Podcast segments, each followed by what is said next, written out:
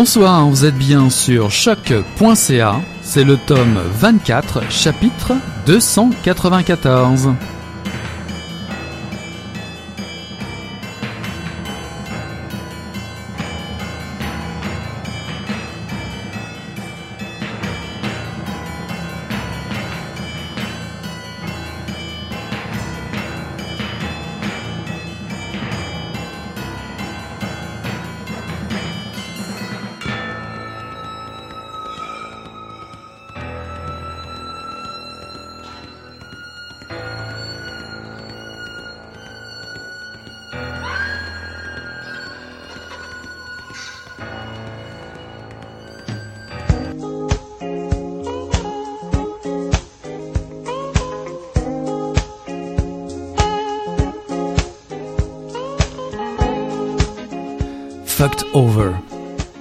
Dont se sert le personnage de Slocum, le détective dans Thelma et Louise.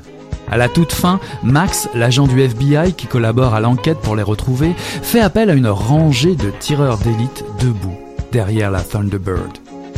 Il refuse à Slocum le droit d'aller parler à Thelma et Louise. Elles sont armées, c'est la procédure. Ces garçons savent ce qu'ils font. Slocum, furieux, désespéré, en rage, crie pour se faire entendre par-delà le vacarme de l'hélicoptère qui vient de les déposer au sol. How many times, Max? How many times do these women have to be fucked over? Combien de fois, Max? Combien de fois est-ce qu'elles vont se faire avoir? Combien de fois faut-il qu'elles se fassent baiser?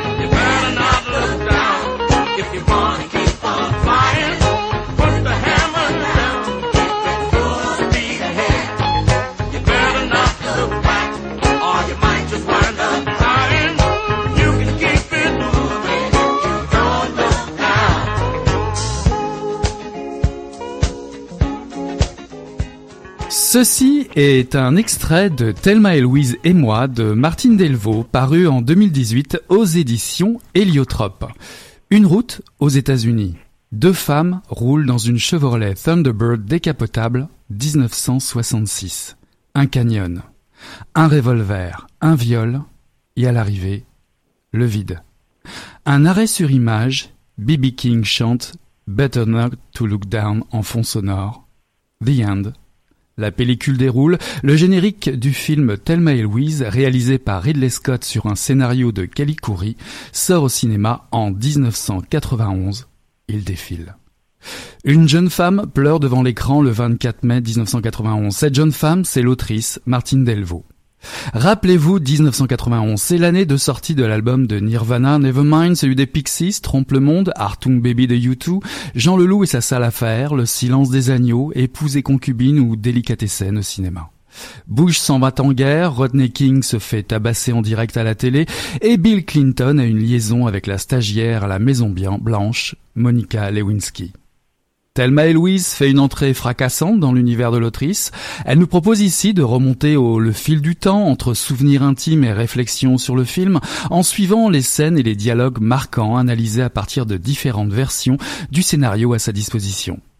Quelque chose s'est cassé net cette journée de mai 1991. À la lumière d'observations inédites sur l'œuvre, Martine Delvaux intercale des bouts de sa vie, récupérés de ci, de là, au bord de la cavale qui conduit les deux amis au bord de l'abîme. Ce film a marqué sa vie, a définitivement scellé l'ancrage de sa démarche féministe dans son quotidien et dans son écriture. Thelma et Louise s'impose comme l'acte inaugural de changements profonds qui s'opèrent en elle. Le futur sera féminin ou rien. Nous prenons la route, éclairée par le halo de la lune, le soleil se lève sur Monument Valley, et c'est Martine Delvaux qui conduit. Bonsoir Martine. Bonsoir. Alors vous êtes l'autrice de six romans, dont Blanc dehors, paru en 2015 chez Heliotrope, ainsi que de cinq essais, dont l'excellent Les filles en série, des Barbie au Pussy Riot, paru chez Rému Ménage, qui en général se recommandent comme la lecture de King Kong Théorie de Virginie Despentes dans les parties. Il y a toute une genèse autour de cet essai, Thelma, Louise et moi. Étiez-vous préparé au coup de foudre qui vous attendait en rentrant dans cette salle de cinéma ce 24 mai 1991 Il n'y a rien qui me préparait à ça, je crois. Moi, j'ai, j'ai bon, je suis très jeune hein, à l'époque. J'ai quand même 21-22 ans. Euh, j'ai été élevée par euh, par une mère féministe qui avait vécu bon la révolution féministe, si on veut. J'étais, c'était une mère qui a été pendant un, moment euh, monoparentale aussi, alors qu'à l'époque ça se faisait quand même assez peu. Euh, mais malgré tout ça, malgré une espèce de conscience féministe, je pense qu'il était qui était présente en moi depuis depuis ma naissance, sans doute. Euh, je pense que rien ne me préparait à ce choc-là. Et, le choc que j'essaie de, travailler au fond dans, mon roman, a à voir bien sûr avec la fin du film, parce que tout le reste, euh, l'agression sexuelle, les violences euh, ordinaires, on pourrait dire ce sexisme qui traverse tout leur parcours, là, qui est, leur parcours est ponctué de rencontres, on pourrait dire sexistes avec des hommes. Tout ça, je le connaissais, mais c'est cette fin. Et c'est cette suspension et cette, euh, ce que je décris dans le roman comme une sorte d'énigme comment faire avec un suicide qui est à la fois une libération? Et c'est ça qui m'a troublée. Et en arrivant au, bout de cette fin du film, est-ce que déjà vous sentiez monter des envies d'écriture comme un déclencheur qui s'allume euh, à la sortie du film? Hmm, Je crois pas, pas à l'époque, non. Euh, ce, que je, ce, que je, constate à rebours, c'est que cette, euh, cette histoire-là, cette fin-là, ce, ce film-là m'a tellement hanté que j'y suis revenue ponctuellement et même sans m'en rendre compte. Et il y a un passage dans Les filles en série d'ailleurs où je parle du film. Et c'est euh, et j'en parle même dans C'est quand le bonheur, qui est le premier roman que j'ai publié chez Heliotrope, donc il y a déjà de nombreuses années. C'est déjà là. Ça, ça, a toujours été là. Mais je j'en étais pas consciente jusqu'au moment où j'ai écrit Tellement Louise et moi ça restait un film qui pour moi était un objet de recherche ou un objet d'étude dans un cadre plus universitaire. Je me, me souvenais même pas d'avoir écrit là-dessus dans ces camps de bonheur. Donc c'est pour dire à quel point ça me hantait. Donc, mais ça me hantait comme je pense que les histoires de enfin nos, nos, histoires de famille nous hantent, mais euh, ce qui m'intéresse évidemment plus, plus récemment à cause de moi aussi et bon des dernières années, c'est comment les expériences de violence sexuelle, aussi petites ou aussi grandes, aussi graves soient-elles, nous habitent. Et euh, à la manière d'un fantôme, c'est-à-dire qu'elles nous hantent, on ne s'en remet jamais, elles continuent à nous hanter, on continue à vivre avec elles. Et de ce fantôme justement dès le départ, dès le départ du projet, est-ce que vous aviez déjà le projet d'accoler des bouts révélateurs de votre propre histoire à une analyse critique du film?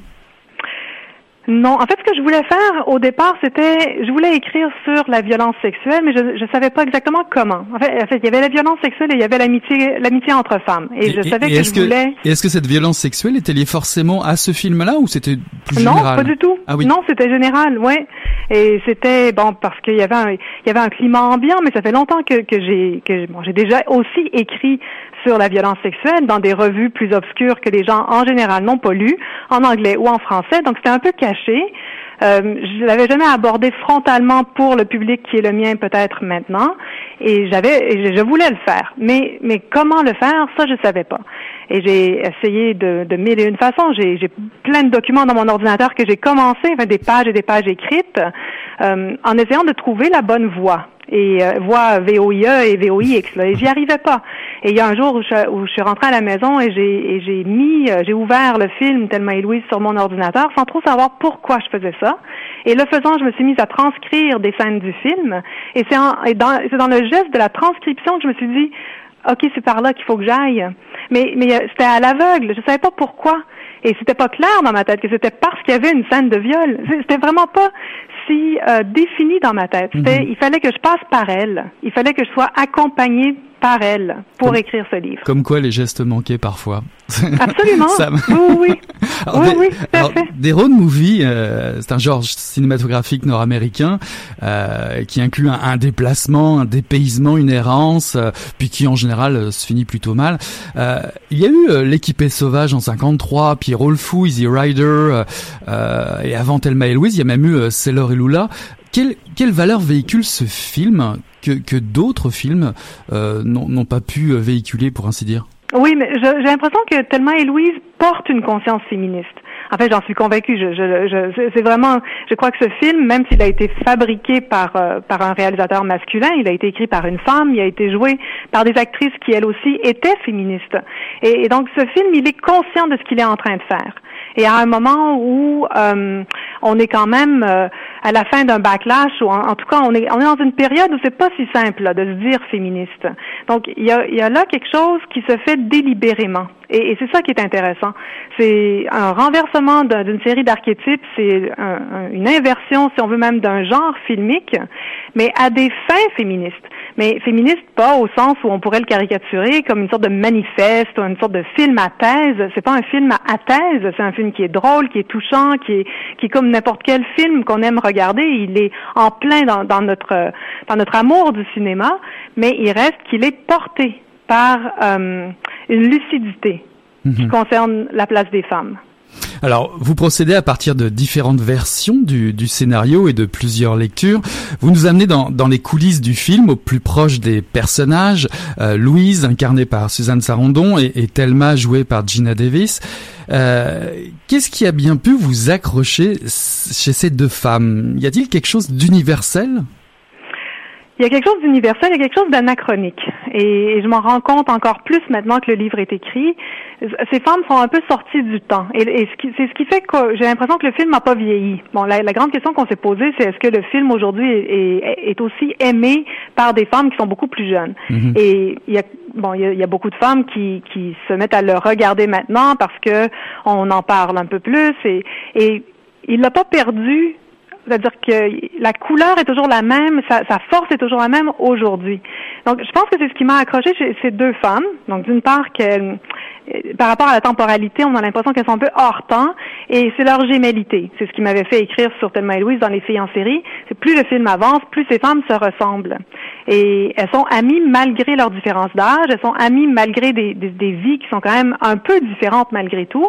Euh, et euh, c'est ça qui m'a qui m'a attrapé. C'est ça qui, qui pour moi est, est, une des forces du film. Ouais, pourtant, ce sont deux femmes qui sont américaines et qui a priori ont besoin de prendre un, un break dans leur vie sociale. Thelma de son mari douchebag Daryl et Louise euh, bah, qui porte un noir secret. pour ceux qui ou celles qui ont vu le film euh, le comprendront aisément. Avez-vous ressenti une sympathie immédiate avec Thelma et Louise ou, ou plutôt la, la séduction s'est faite plus tard? Je pense que j'ai senti une sympathie immédiate avec Louise, mhm. beaucoup moins avec Thelma. Enfin, si je repense à, à, à, à ce que j'ai vécu là quand j'ai eu quand je l'ai vu pour la première fois, mhm. et ça, ça continue à être comme ça, c'est-à-dire que je m'identifie d'emblée avec Louise. Ce qui, bon, ce qui en dit long, c'est, c'est quand même celle qui est la plus euh, la plus solitaire, celle qui est, qui, est la plus autonome, qui vit seule, qui est pas mariée, qui a un copain, mais bon, avec qui euh, la relation est pas si euh, pas si facile. Euh, c'est vraiment ma sympathie est allée vers elle et après j'ai comme je me suis mise à aimer euh, euh, Gina Davis ou le personnage de Thelma parce qu'elle change à travers le film. Louise reste plus ou moins la même. On a l'impression qu'elle, elle est déjà, elle est déjà trouvée au début, et c'est Thelma qui va changer tout au long du film. Et c'est Thelma qui va se libérer. Donc on pourrait penser qu'à l'époque, puisque j'avais Bon, Gina Davis est un peu plus vieille que moi, mais c'est pas une très très grande différence d'âge, euh, que je me serais d'emblée euh, identifiée à elle, mais pas du tout. Je me suis identifiée à celle qui était plus vieille.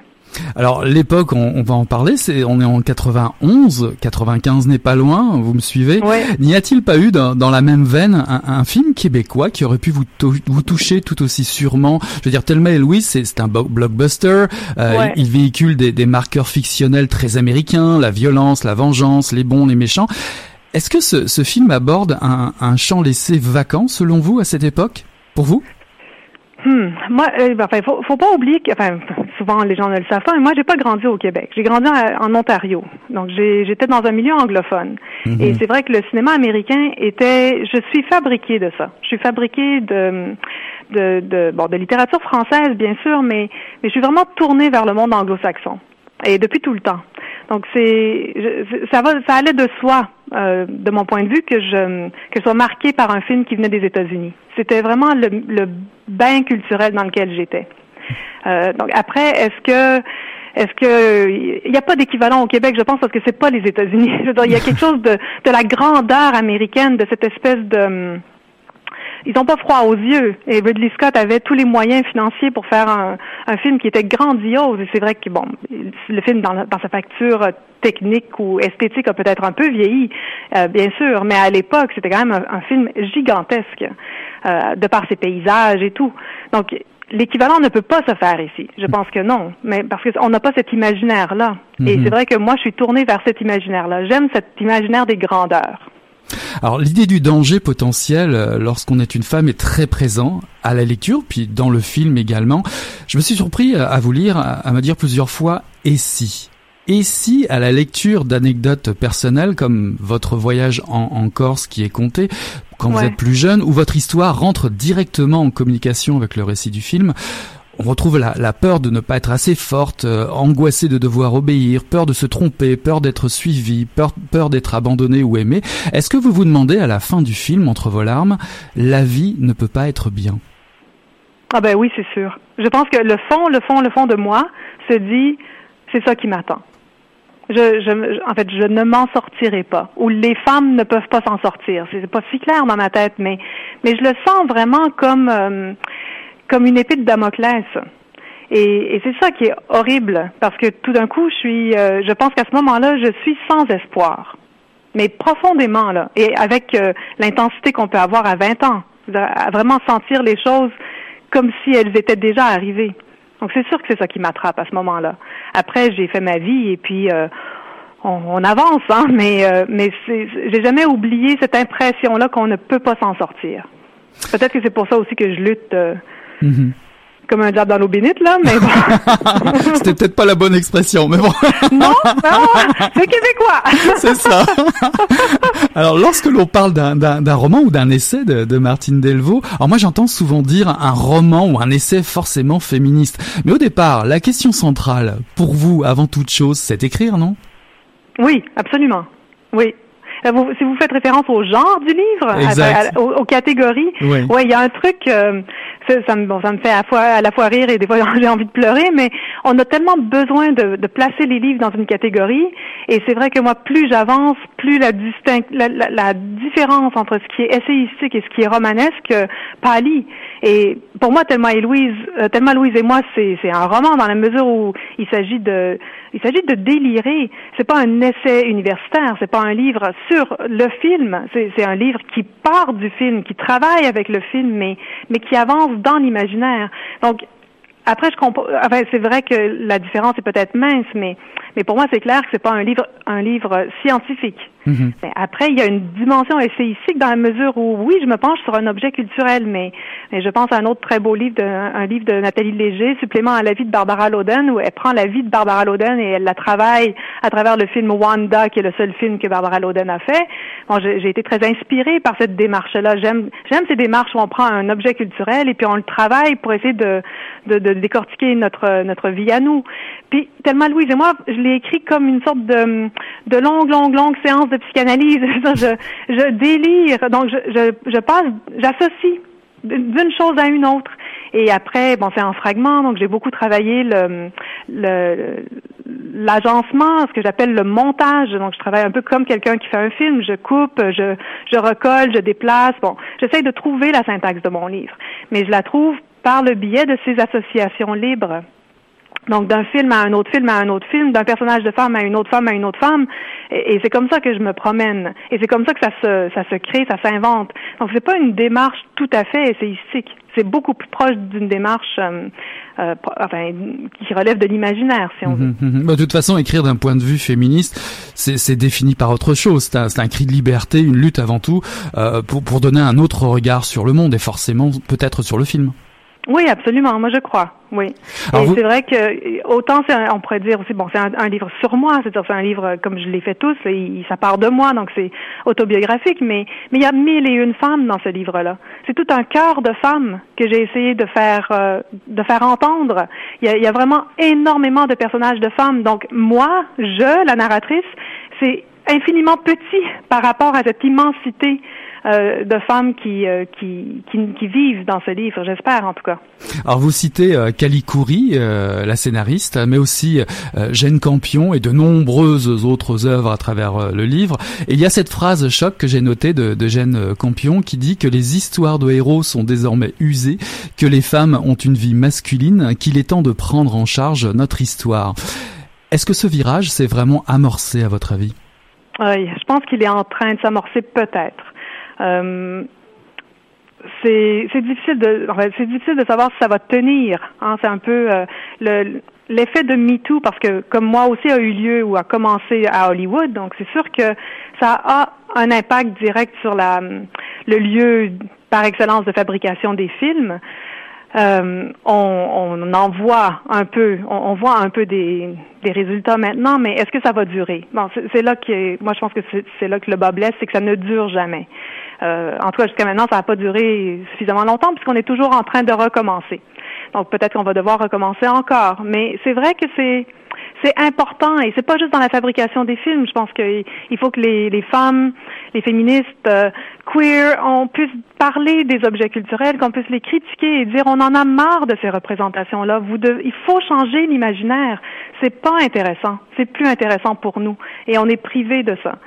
En même temps, par, rapport au cinéma, ben, maintenant c'est le, le, monde des téléséries. Et je pense que le monde des téléséries nous ouvre euh, ouvre beaucoup de choses. Moi, je, trouve énormément de de, de nouveautés dans ce qui est créé par euh, bon par, Netflix par exemple ou d'autres euh, d'autres lieux qui diffusent des, des téléséries. Il y a énormément de choses qui se font là, peut-être plus là que dans le monde du cinéma à proprement parler. Alors on traverse aussi dans votre livre de nombreux autres films qui sont cités euh, ici. Euh, on y croise aussi malheureusement beaucoup de viols, de harcèlement, d'intimidation faites aux femmes. On traverse ces scènes en, silence sans trop s'y arrêter, dites-vous. Euh, J'ai envie de vous demander à votre avis si ces scènes on ne les regarde pas. Que regarde-t-on alors? Ah, J'ai vraiment l'impression qu'on glisse sur ces scènes euh, et qu'on attend de passer après. Je, je pense vraiment qu'on a, on est un peu anesthésié par rapport à ces scènes. Et j'ai pas de réponse à votre question. Je sais pas ce qu'on regarde, mais je, je crains qu'on regarde tout le temps le héros. C'est-à-dire que, qu'au final, il y a des exceptions, bien sûr, hein, mais, mais au final, ces meurtres de femmes, ces violences envers les femmes, souvent, ça arrive à des personnages qui sont des faire-valoir pour un héros masculin, pour une histoire qui concerne un héros masculin. Mhm. et, et, donc, on glisse dessus. On s'y arrête pas. Et mon livre, dans mon livre, j'avais envie de m'y arrêter. C'est-à-dire de dire, ben voilà, elles sont là, ces scènes-là, à répétition, tout le temps. Et peut-être que la majorité du public glisse dessus, mais moi, comme spectatrice euh, de, de, genre, bon, identifiant, euh, identifiée et qui s'identifie comme femme, qui vit comme femme dans cette société, moi, je peux pas glisser sur ces scènes. Mais, mais moi aussi, comme spectatrice, souvent, j'ai glissé dessus. Mais là, j'ai choisi de m'y arrêter. Alors vous parlez aussi beaucoup d'écriture euh, dans votre livre, une des activités qui compte le plus pour vous, euh, je vous cite. Or, écrire, on est un peu comme un comme une locataire euh, après la après la parution, on rend les clés aux lecteurs et, aux lectrices. N'est-ce pas cela qui précisément fait que en partie vous continuez encore à écrire, garder le contrôle, garder le souffle, parce qu'écrire, comme vous le dites, a à voir avec l'amour? Ouais, je pense que oui. Je pense qu'écrire a à voir avec l'amour, en tout cas pour moi. Mais je sais pas si c'est pour garder le contrôle. Je, je, il y a un truc très très étrange qui se passe. Il y avait peut-être deux deux choses que je dirais sur l'écriture. D'une part, je me souviens pas, et je le dis dans le livre, je me souviens jamais du, de comment j'ai écrit un livre. je finis un livre, je sais plus comment je m'y suis rendu, et je le relis euh, comme si quelqu'un d'autre que moi l'avait écrit. Et je, je, je, je, le dis sincèrement, c'est, c'est pas pas une fabulation. Il y a vraiment une dissociation qui s'opère par rapport au livre qui a été écrit. Euh, et je ne sais pas comment me résoudre euh, me résoudre à ça. Et, et parallèlement, une fois qu'il est terminé, qu'il part vers les lecteurs, les lectrices, je le laisse aller. Il y a vraiment un truc, ça ne m'appartient plus. On, entend souvent ça de la bouche des écrivains, c'est vrai. On, abandonne le livre. Et là, il faut qu'un autre livre s'écrive parce que c'est mon amour est là, mon amour des mots, mais aussi mon désir d'aller vers euh, vers des gens qui vont me lire. Donc d'être dans dans cette transmission, dans ce relais peut-être qui c'est plus juste le relais que la transmission, mais dans ce geste vers l'autre.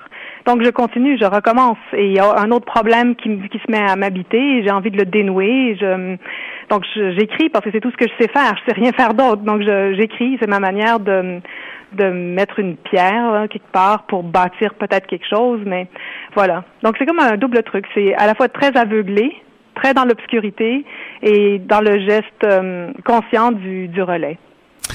Il y a un échange avec l'une de vos amies, N, pour pas la nommer. Vous nommez en général très peu euh, euh, les, gens qui vous sont proches euh, dans, ce livre.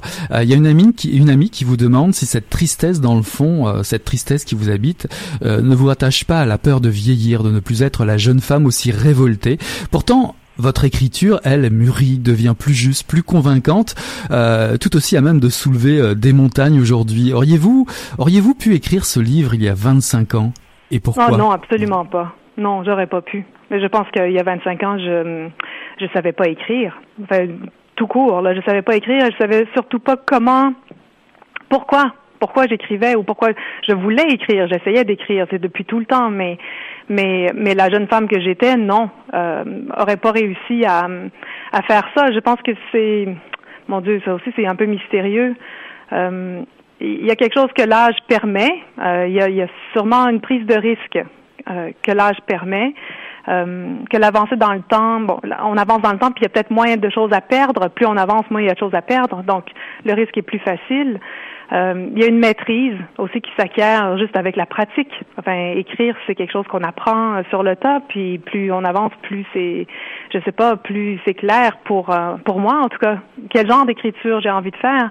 Puis le, dire comme ça, en, en même temps, c'est faux parce que chaque euh, chaque acte d'écriture, chaque livre, euh, chaque nouvelle, c'est c'est toujours la première fois. C'est mhm. toujours nouveau.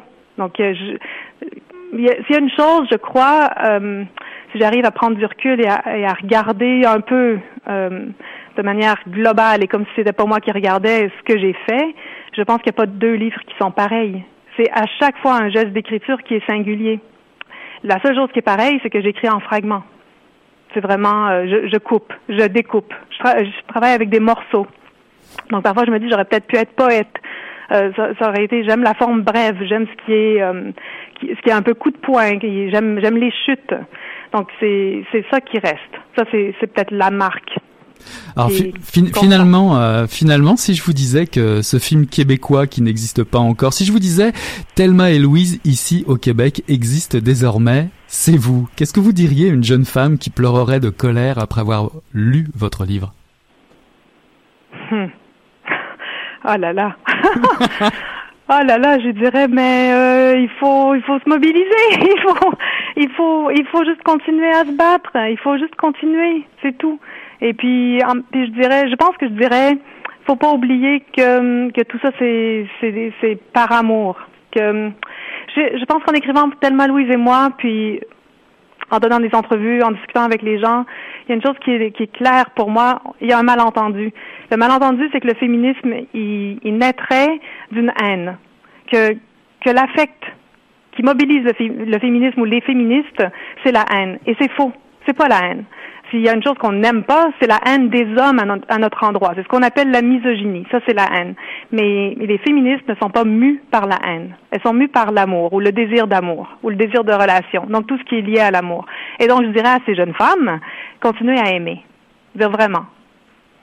Alors pour finir, je, pour finir, je peux pas aller plus loin que cette dernière phrase. c'est fantastique. En tout cas, je vous demanderai pas si vous avez un projet en cours ni lequel, vous n'y répondriez pas. C'est de toute façon écrit noir sur blanc dans le livre. En tout cas, je recommande la lecture de Thelma et Louise et moi, paru euh, chez Héliotrope en 2018. Merci infiniment, Martine Delvaux, d'avoir été notre invitée ce soir. Merci à vous.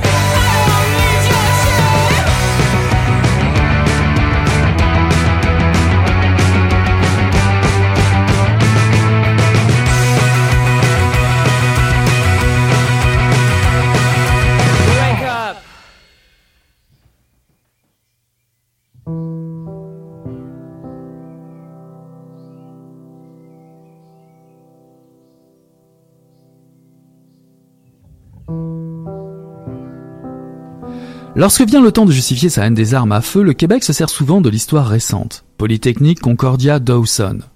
Bien sûr, il s'agit là d'actes criminels odieux et haineux qui n'ont aucune place dans notre société, jamais.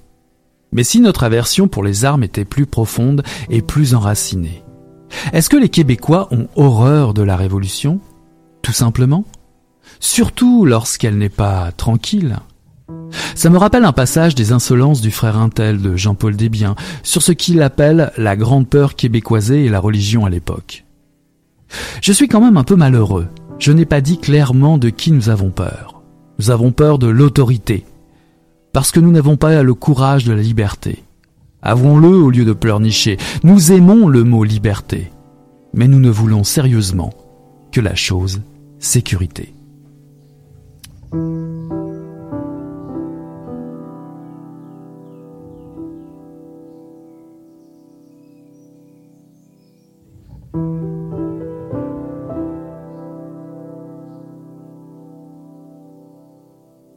Ceci est un extrait de La Maison Mère de Alexandre Soublière, paru en 2018 aux éditions Boréal dans la collection Liberté Grande dirigée par Robert Lévesque. La Maison Mère, c'est le souvenir de la sienne de mère jeune qui lui fredonnait à la claire fontaine, tout comme le faisaient des ancêtres européens en chantant la première chanson canadienne-française il y a plus de 400 ans lorsque Champlain les a débarqués sur les rives du Saint-Laurent.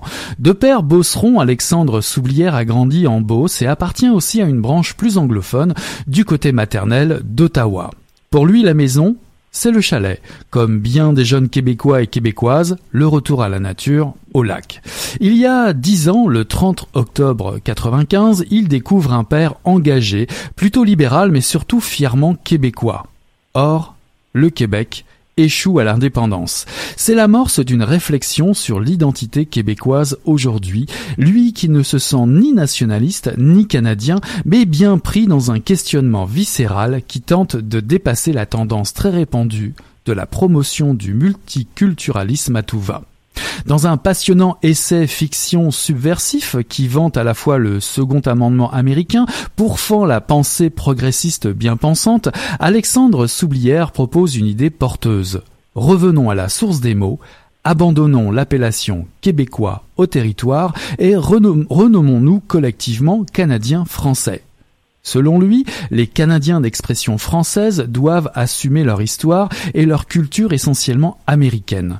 Et le mot québécois nous a dépossédé des mots pour la posséder concrètement. Troisième livre de l'auteur, la maison mère rejoint Charlotte Before Christ et Amanita Rossa alors que Alexandre Soublière joint le geste à la parole et nous place au milieu d'une fiction invraisemblable où une panne de courant général paralyse durablement l'ensemble de la province. Saisi comme par un coup judicieux de jujitsu, bien placé, notre lecture zigzague dangereusement en suivant la pensée funambule de l'écrivain. Étonnant et intrigant à plus d'un titre, le livre fait beaucoup parler déjà sur les réseaux sociaux. J'aimerais bien savoir si vous aussi, vous auriez pris les armes dans une situation aussi extrême. Tirons-nous une bûche? Je ne lui demanderai pas de chantonner Blood Buzz Ohio des National tout de suite. J'accueille en tout cas Alexandre Soublière. Bonsoir Alexandre. Bonsoir. Alors La Maison Mère est votre troisième livre. Amanita Rossa et Charlotte Before Christ avaient défrayé la chronique littéraire à leur parution. C'était deux fictions. La Maison Mère présente l'aspect de l'essai, euh, encore que pas tout à fait. Pourquoi ce mélange des genres ici? Euh, en fait, j'avais commencé en voulant faire un essai. Euh, et puis là, je me prenais très au sérieux. Je me suis dit, ah, je suis un essayiste, ça y est, je, je partage ma pensée. Euh, et puis euh, après, je me suis rendu compte que c'était un peu drabe, c'était un peu monotone. Et puis je voulais ajouter euh, l'excitation un petit peu. Mais je voulais surtout faire un projet littéraire qui dépassait l'essai aussi. Je voulais me mettre en abîme, si on veut. Donc c'est l'histoire de Alexandre Soublière, du même nom, qui est narrateur, mais aussi essayiste dans le livre, qui est en train d'essayer d'écrire un essai. Et puis là, c'est ça, c'est la panne généralisée qui frappe la ville. Et, euh, et, je trouvais que ça faisait une belle réponse de, de métaphore pour l'essai et vice-versa. et, et puis ça, ça peut intriguer de, mes lecteurs. Alors comme je le disais plus tôt, les réseaux sociaux s'emballent sur une de vos idées fortes, le fameux rebranding du Québec, comme le titrait le Devoir, euh, une, une, notion bien marketing. Vous êtes un enfant de la publicité. Euh, de quoi s'agit-il ce rebranding du Québec et pourquoi en parler maintenant? Euh, parce que, bon, comme je dis un peu dans le livre, moi, je suis un peu, euh, je suis, ben, pas un peu, je suis né entre les deux référendums dans les années 80. Euh, et puis, euh, en grandissant, je me suis rendu compte que je m'identifiais pas tout à fait comme 100% québécois parce que, bon, le Québec, ça reste que ça jamais, c'est jamais devenu son propre pays, finalement. même si c'est un pays dans, dans notre cœur, ben c'est sûr que quand on va à l'étranger, etc., puis on a un passeport euh, canadien. Euh, là, je, trouvais qu'il y avait un peu euh, un, double niveau d'identité qui était un peu qui me perdait un peu. Et puis quand on me dit ben alors t'es canadien, alors là je me dis ben pas vraiment non plus parce que je suis québécois. et puis je me reconnais pas nécessairement dans dans le reste tout le temps du Canada anglais. et donc c'était vraiment pour moi c'était vraiment pour moi une une recherche, euh, je dirais, euh, pour m'expliquer tout ça. Alors, votre alter ego, vous-même, euh, partez à, Vancouver. ça donne quoi le Québec vu d'ailleurs? Le Québec vu d'ailleurs, on s'en ennuie beaucoup. on s'en ennuie, on, on, on, réalise que c'est c'est drôle hein, parce qu'on réalise que c'est pareil et différent à la fois. Euh, quand j'étais à Vancouver, euh, c'était la première fois que j'allais là-bas et puis j'ai déménagé sans savoir dans quoi je m'embarquais en me disant euh, ça va être probablement euh, comme un autre pays, tu sais. puis quand je suis arrivé à mon appartement, je me suis rendu compte que au coin de la rue, il y avait un, un IGA. et puis que j'allais faire mon épicerie là-bas, j'ai sorti un 20 dollars canadien, puis là je me suis rendu compte que dans le fond, on était très très proches, même si on était très très loin. Euh, mais il y a, c'est sûr que là-bas, il y a une compréhension de la culture québécoise qui est pas tout à fait là tout le temps. Et puis je me faisais ambassadeur de cette culture-là, si on veut. Euh, mais maintenant que je suis revenu à Montréal, bon, j'ai passé près de trois ans dans l'Ouest. Euh, là, je retrouve les petits défauts du Québec. Puis ça devient comme une espèce de, de relation amour-haine, comme un petit frère ou une petite sœur là qu'on qu'on aime, mais avec lesquels on on chamaille des fois. Alors si je vous suis bien, euh, planté devant un IGA, vous ressentez de, une pointe de, de nostalgie pour le pour le Québec, incapable de, de, de, vous de vous définir finalement en quelque sorte, si ce n'est à travers le prisme le prisme du Québec, le prisme familial d'abord dans le livre. Être québécois, c'est d'abord l'attachement à la famille, au chalet, à une langue peut-être? Oui, euh, tout à fait. Euh, c'est sûr qu'il y a la il y a la langue, il y a le territoire, il y a le paysage, il y a tous ces trucs-là. Euh, bon, les GA, c'est un peu c'est un peu une blague. Mais euh, non, oui, c'est pour ça que c'est la maison mère d'ailleurs qui est la mère est un peu l'image de tout ça, c'est-à-dire c'est la mère patrie, mais c'est la, la mère aussi qui me chantait à la Clairefontaine quand j'étais jeune. Et puis c'est la mère dans le livre qu'on retrouve à la fin euh, lorsqu'on se cache de cette panne généralisée pour se réfugier euh, justement au chalet familial, mm-hmm. puis retourner aux sources si on veut. Alors vous nous parlez beaucoup d'identité euh, dans, dans votre livre. Euh, Jugez-vous qu'il y a une crise identitaire aujourd'hui ici au Québec? Je pense que la crise identitaire est partout. je pense qu'elle n'est pas juste au Québec, c'est une crise des nouvelles technologies. Euh, c'est une crise de la mondialisation. Euh, je pense que c'est pas évidemment c'est pas un sujet qui est unique à nous. Euh, par contre, euh, le fait que justement on est on a encore euh, on est encore pas super décidé si bon il y a un 30-40% de la population qui veut un pays, un autre pourcentage qui en veut pas. je trouve que quand on n'est pas clair avec notre propre identité, ça nous ça nous ça nous prépare pas bien à cette, euh, à cette crise technologique qui s'en vient. Euh, puis je te dirais qu'il y a la nouvelle génération qui prend toutes ses influences euh, sur Netflix, sur plein de, de, réseaux comme ça qui sont en fait en Californie. De pas exactement savoir qui on est, des fois, je pense que c'est ça, ça manque de préparation pour ce qui s'en vient. Mhm. Et pourtant le terme, le terme identité ou identitaire, c'est un terme un peu suspect hein, avec l'avènement de, de, mouvements de droite nationalistes. Euh, bah, Puisqu'on est au Québec, on va parler du Québec. Comment se réconcilier avec avec le terme identité? Et surtout lorsque vous tentez de, de renouer avec euh, la vieille expression de Canadien français dans le livre, euh, qui fait beaucoup jaser. Euh, qu'est-ce que cela implique historiquement et socialement aujourd'hui, cette idée d'identité, surtout cette vieille expression de Canadien français Ouais, euh, c'est pour ça que je parle beaucoup de branding dans le livre parce que bon, évidemment, moi je travaille avec les mots, euh, donc je reviens sur le mot. C'est pas, euh, je voulais vraiment m'éloigner de cette question-là, c'est-à-dire, il n'y a pas de, il y a rien, ça n'a rien à voir avec ces, ces mouvances-là, si on veut, en Europe ou ailleurs, qui recherchent bon une pureté de l'identité. Ça n'a rien à voir, absolument pas avec ça. C'est vraiment pour comprendre peut-être d'où euh, viennent les mots. Euh, vous savez, Canadiens, en fait, euh, comme les Canadiens de Montréal, l'équipe de hockey, c'est pas, ça n'a pas été nommé comme ça pour le Canada d'aujourd'hui, du Pacifique jusqu'à l'Atlantique.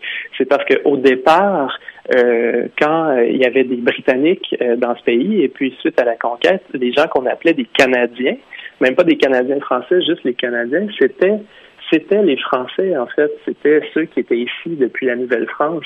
Euh, leur nom, c'était des Canadiens.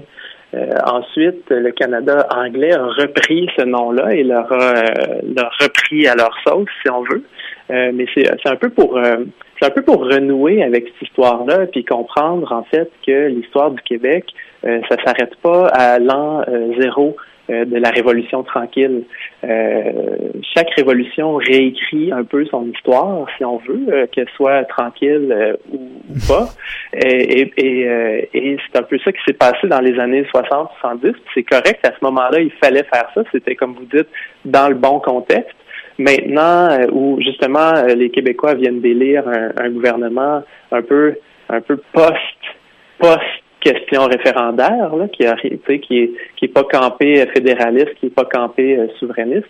Je trouvais que c'était le bon moment de se poser la question si, en fin de compte, euh, euh, le terme québécois comme identité nationale, là, euh, je mets des, des guillemets autour de national, mhm. c'est euh, si est-ce qu'il y avait un désir de passer à autre chose. En fait? C'est intéressant parce que dans votre livre, vous parlez de tout, tout, à l'heure vous nous parliez de l'année référendaire comme une année zéro et qu'il fallait en finir. Dans votre livre, le zéro arrive aussi à un moment donné. Vous dites pour faire un pays, il faudrait recommencer à zéro et vous précisez, et vous allez encore plus loin, un petit côté provocateur bien entendu. Vous dites il faut en finir avec avec la vision baby boomer du Québec. C'est quoi cette vision baby boomer?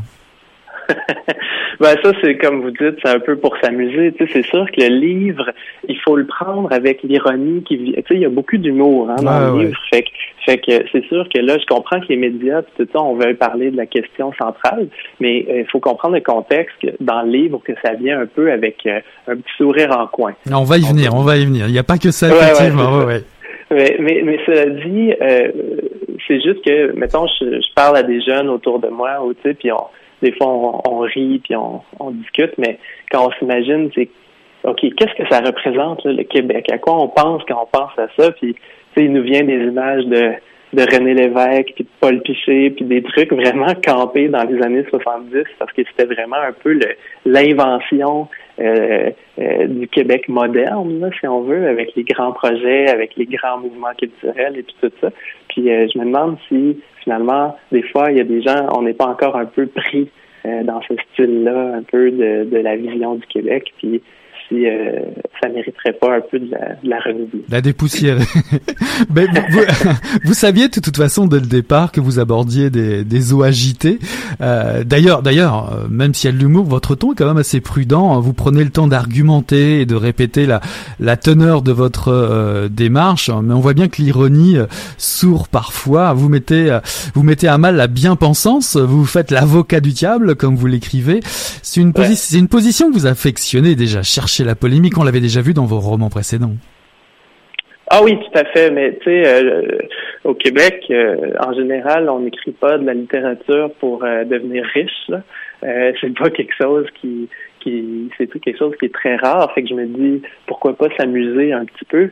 Et puis, sûr que bon, peut-être un jour, je vais faire des beaux livres qui sont simplement beaux et puis qui passent un peu comme ça, mais j'ai encore un peu envie de de me chamailler. Là, je trouve ça drôle quand. Mais après, les gens lisent le livre puis ils me disent, tu vois, j'avais jamais pensé à ça comme ça. Mhm. euh, et puis, euh, je trouve que juste ça, euh, pour moi, euh, ça vaut ça vaut de l'art parce que c'est ça qui me c'est ça qui me motive en fait, c'est de faire réfléchir, mais pas obligé d'être d'accord avec moi, mais si on a ouvert une discussion, c'est ça que, que je trouve super. Alors vous poussez le bouchon euh, un petit peu plus loin, vous caricaturez le Québécois comme un orphelin identitaire, capable de brandir des drapeaux, incapable de faire une révolution. J'aimerais vous demander, a-t-on encore besoin d'une révolution aujourd'hui pour s'affirmer? Euh, Non, c'est une très bonne question. Je pense, je pense que aujourd'hui, en, tout, tu sais, oui, il y a ces questions identitaires-là, oui, il y a un flou, oui, beaucoup de gens se sentent orphelins. Euh, est-ce que ça mérite une, révolution? Probablement pas. Euh, c'est-à-dire que peut-être une révolution un peu de la... Je sais pas, mais ça va bien en tout, là, tu sais, je veux dire, les gens travaillent, l'économie va bien, euh, la culture est vivante. C'est sûr que c'est sûr que je, sais, faut pas faire, je veux pas faire mon enfant gâté non plus, fait que je veux pas, je veux pas dire que ça tout va mal, mais euh, mais une révolution, ben peut-être par le passé, mais le passé appartient au passé là. Bon, en tout cas, vous, vous, nous prenez, vous nous plongez carrément dans la pratique, si j'ose dire, parce qu'habilement, page 82, euh, nous retrouvons la fiction, nous rencontrons la fiction dans, dans, ce récit. Nous rencontrons euh, Karl Bergeron, écrivain, essayiste et homme à chapeau, euh, Gérald Bouchard, historien, et patatras, le premier Karl Bergeron meurt sous sous le pic à glace d'un cambrioleur nous sommes dans une fiction. C'est drôle, c'est une blague de chum. N'empêche que euh, cet essai est, rédigé par votre alter ego alors qu'une grande panne d'électricité éclate dans la province et plonge Montréal dans le, dans le chaos. Euh, vous mettez, dirait-on, euh, le lecteur, la lectrice à l'épreuve de vos propos antérieurs ici. Cette fiction, tout à l'heure, je vous demandais si effectivement on aurait besoin d'une révolution. Vous, allez même plus loin. la révolution, elle se fait finalement euh, grâce à une, une catastrophe, euh, on va dire naturelle et entre grosses guillemets. Est-ce que cette fiction serait la théorie appliquée à la pratique de votre livre? Il y a un peu de ça. Il y a un peu au fait aussi que parce que dans le livre, tu sais, j'aborde plusieurs lectures que j'ai eues au cours des dernières années. J'aborde beaucoup de sujets qui m'intéressent. Donc, je plonge, oui, dans l'identité, mais dans beaucoup d'autres sujets aussi d'actualité, euh, euh, de nouvelles technologies, etc. Puis je pense qu'il y avait un, désir en moi aussi qui, qui trouvait ça un peu ironique de faire un, euh, d'écrire un essai sur sur quelque chose comme l'identité, alors que on se pose des questions mondiales, tu sais, ces temps-ci, comme l'environnement. Euh, euh, on a tous peur du changement climatique, comme les nouvelles technologies, on a tous un peu peur de ce qui pourrait s'en venir avec euh, l'intelligence artificielle. Et puis, c'est des questions qui dépassent un peu la nation, c'est des, des, questions qui dépassent un peu le, le nombril euh, identitaire. Fait qu'il y a un peu un commentaire, un peu un peu d'une touche d'ironie là-dedans, c'est-à-dire que pendant que nous, on se demande c'est qui, qui on est, c'est quoi un Québécois, c'est quoi un Canadien français, ben tout est en train de s'écrouler autour de nous, puis dans le fond, c'est la fin du monde qui s'en vient, puis on sait pas si on sait pas si la panne est causée par par un genre de terminator du futur ou par une guerre nucléaire avec la Corée du Nord. Et puis, euh, euh, mais non, mais nous, on continue à écrire un essai sur, euh, sur l'identité. Fait qu'il y avait un peu un clin d'œil à ça. Ouais, l'identité, ça traverse vraiment tout le livre. Ça, c'est, ça, c'est certain. Puis, pour appuyer vos propos, vous citez bon nombre d'auteurs et, et d'autrices. Louis-Edmond Hamelin, Jean Morissette, Jean-Paul Desbiens, Gaston Miron, Gérald Bouchard et j'en passe, qui apportent de multiples réponses convergentes à, à votre idée.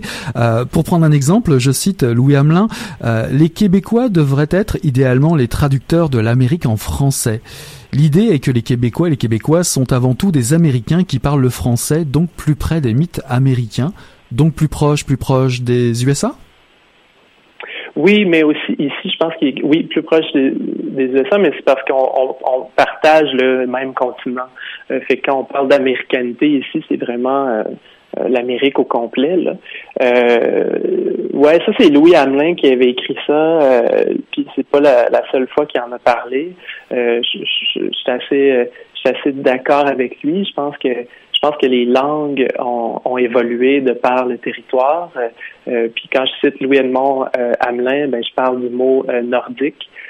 qui était auparavant utilisé seulement pour décrire les pays du nord de l'Europe. Euh, parce que la réalité euh, nordique américaine, si on veut, dans la langue française, n'était pas quelque chose qui existait. Donc, il a un peu fallu réinventer la langue pour pouvoir décrire la réalité euh, américaine, le territoire, la culture, etc. On a emprunté beaucoup de, de mots aussi aux langues des Premières Nations, et puis ça fait que ça fait que c'est devenu effectivement un français américain. Et puis, je pense qu'il n'y a pas de problème à, à être fier de ça. En parlant d'américain, pour l'avoir déjà testé en parté euh, dans une discussion, un deuxième argument choc qui fait beaucoup discuter dans votre livre, c'est euh, le fait que vous vantiez le deuxième amendement américain, le très controversé deuxième amendement qui légifère sur la, la possession d'une arme chez nous. Euh, vous citez William Hesborough, le militantisme afro-américain pour l'illustrer et le défendre. Pourquoi justement défendre cette position si détestée ailleurs dans le monde occidental de devoir de pouvoir posséder une arme. Ouais. En fait, ici, j'apporterai la petite nuance que je, que je défends euh, d'idées euh, philosophiques. C'est-à-dire que je défends comment ça a été réfléchi euh, dans la Constitution et puis un peu les origines de cette idée-là qui était pour protéger le peuple d'une éventuelle tyrannie. Et donc, ça fait une espèce de situation, si on veut, de guerre froide nationale, c'est-à-dire que si jamais quelqu'un était tenté euh, de devenir despote et de s'octroyer euh, tous les droits d'un dictateur, eh bien sachant que tout le monde porte une arme euh, au pays, il y aurait peur de la révolution. souvent, certains dictateurs, quand ils prennent le pouvoir, une des premières choses qu'ils font, c'est qu'ils désarment le peuple. Alors, alors je ne sais pas si je défends euh, le, deuxième amendement de sa, dans sa manière actuelle. Je suis absolument conscient que ça cause énormément de problèmes euh, et puis euh, de tristesse et puis de, de massacres. ça, c'est très, c'est indéfendable. je fais juste un peu expliquer les, origines, puis j'essaie de, de, démêler le fait, comme, comme on disait tantôt, l'affaire de l'avocat du diable, mais j'essaie de démêler le fait, d'expliquer un peu que c'était pas, c'est pas une affaire d'autodéfense, c'est pas une affaire de euh, viens pas voler ma télé chez moi parce que j'ai un fusil. C'est vraiment une affaire de, euh, de philosophie, si on veut, de souveraineté du peuple qui est armé, donc techniquement libre. Euh, ça, c'était euh, les idées euh, des pères fondateurs. Est-ce que aujourd'hui, avec bon la puissance de frappe de ces nouvelles armes-là, avec le fait qu'il y a une population beaucoup plus dense dans les grandes villes, est-ce que c'est encore pertinent? Est-ce que c'est encore facile à, à faire vivre? Bon, cette question-là est débattue par d'autres gens qui se connaissent plus que moi, mais mais ouais, c'était ça un peu le point d'aborder ça. Vous allez aussi jusque parler de l'élection de Trump. Bah, évidemment, vous n'êtes pas, j'allais dire, pourquoi évidemment? Non, non, vous n'êtes pas sympathisant, vous l'écrivez, euh, et vous démontrez surtout que son élection est logique et dans l'air du temps.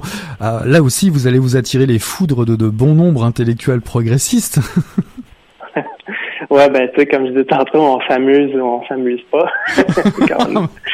euh, non, effectivement, mais c'est juste parce que bon, c'est facile après coup de dire bon, moi j'étais un devin, là, c'est c'est pas ça le cas, mais c'est plus que c'est plus que euh, on dirait que je le, je le voyais venir. Ça, on dirait que on dirait qu'il y avait euh, parce que je trouve que le discours un peu de, des médias est tellement déconnecté avec une certaine partie de l'électorat euh, que pour moi ça, ça bouillait de l'intérieur et puis c'était facile à voir que que c'est pas exactement comme on, comme on pensait que ça allait se produire. C'est un peu, tu c'est un peu la même chose. Bon, évidemment, on n'a pas de Trump au Québec, puis c'est tant mieux. Euh, mais si on regardait les tendances des sondages euh, pour les élections québécoises là, qui se sont euh, produits au début du mois, euh, on aurait été porter que ça aurait été serré, porté à penser que ça aurait été serré, on aurait été porté à penser euh, que des, groupes comme Québec solidaire auraient beaucoup plus de sièges que ça, euh, mais finalement c'était un, espèce de raz de marée cac, et puis euh, dans le fond, dans le fond, c'est pas étranger à ce qui se passe en Ontario, aux États-Unis, puis ailleurs dans le monde. Alors sur ces armes, euh, le port d'armes au, Québec, vous dites que cela permettrait de renouer avec notre passé de chasseur et surtout ça aurait permis, ça nous aurait permis peut-être à, une autre époque de faire une révolution et plus rapidement. C'est quand même cassou comme déduction, non? Peut-être que socialement la société n'était tout simplement pas structurée de façon à se rebeller durablement. Euh, oui, c'est un très bon point. Euh, c'est vraiment des pistes, c'est vraiment des hypothèses. Euh, c'est pas nécessairement. D'ailleurs, j'encourage de, renouer avec la chasse, mais je, suis tout à fait conscient que c'est pas. Euh, c'est pas à travers le, port d'armes euh, style américain que ça passe. Il y a des manières de faire de la chasse en toute légalité au Québec, puis tout ça, puis il n'y a pas de problème. oui, mais c'est à se demander. Tu sais, c'est parce que en fait mon point c'était plus de dire que c'était facile un peu de juger cet amendement là euh, du côté de, nos voisins du Sud euh, qui, eux, ont fait une révolution et puis qu'après ça, ils ont pris ça très au sérieux dans leur constitution de dire nous, on est fiers de cette révolution-là et puis il n'y a jamais personne qui va nous désarmer. Euh, si on veut, c'est correct qu'on soit pacifiste puis tout ça, euh, mais nous, on on l'a pas fait. On n'en a pas fait de révolution. Fait que c'est peut-être là qu'on a de la misère à comprendre un peu cet aspect-là. Mm-hmm. Euh, puis c'est que, que j'illustre. Alors vous, Simon, Ma, euh, Sam, Max, Laurie, Bruno et, Camille sont une bande de chums qui se réfugient dans votre fiction. Euh, Étienne Lefort sur Saint-Laurent, c'est là où il se réfugie. Nous allons, bah, nous allons un peu manquer de temps pour tout développer, mais vous abordez euh, un autre thème passionnant ici dans, dans votre livre, euh, la trame narrative de nos vies. Vous qui êtes indépendant et pris de liberté, vous dites nous sommes ce que nous racontons. Dans bien des, cas, la vérité est accessoire. Et, en citant David Foster Wallace, vous vantez l'ironie et l'absurde pour arracher le masque des apparences. Comment faire pour vivre pleinement, véritablement, selon vous? Ah, Il faut essayer. C'est ça, c'est vraiment la question un peu qui tue là c'est la question de la, vie au complet mais j'en suis venu à penser que euh, faut essayer de dire la, la vérité hein, le plus possible et puis essayer de, de, se raconter les choses comme elles sont, euh, que ce soit au niveau personnel ou au niveau euh, national. puis dans le livre, ben c'est ça, j'utilise un peu l'idée d'une relation amoureuse du passé. et puis c'est comme si on a tendance des fois à, à mythifier, à mythifier ces choses-là. On revient sur la première rencontre avec avec notre copine, notre copain, puis euh, on dit ah, c'était donc parfait, tu sais, il y avait il y avait le soleil, et puis là elle m'a regardé, puis tout ça. Mais quand on revient vraiment à la réalité, c'est vraiment comme ça que ça s'est passé, tu sais? Mais on a besoin de se raconter ces histoires-là, puis on a besoin de se voir comme le personnage de notre propre vie. Euh, mais euh, je pense que des fois, il faut un peu rester les, les pieds sur terre pour pas trop pas trop s'envoler là-dedans. Des émotions, en tout cas, il y en a à foison dans ce récit essai percutant, provocateur. L'amour, l'amitié, le suspense en font partie. En tout cas, chère lectrice et lecteur, je vous mets au défi de vous brûler en tournant les pages incendiaires de la Maison Mère d'Alexandre Soublière, paru en 2018 aux éditions Boréal. Merci beaucoup, Alexandre, d'avoir été notre invité ce soir. Un grand plaisir. Voilà qui conclut Mission Encre Noire, le tome 24, chapitre 294. J'ai eu le plaisir ce soir de recevoir en entrevue Martine Delvaux pour Thelma et Louise et moi, paru en 2018 aux éditions Héliotrope, ainsi que Alexandre Soublière pour La Maison Mère, paru en 2018 aux éditions Boréal. Voilà, on tourne la page et on se dit à la semaine prochaine. Salut là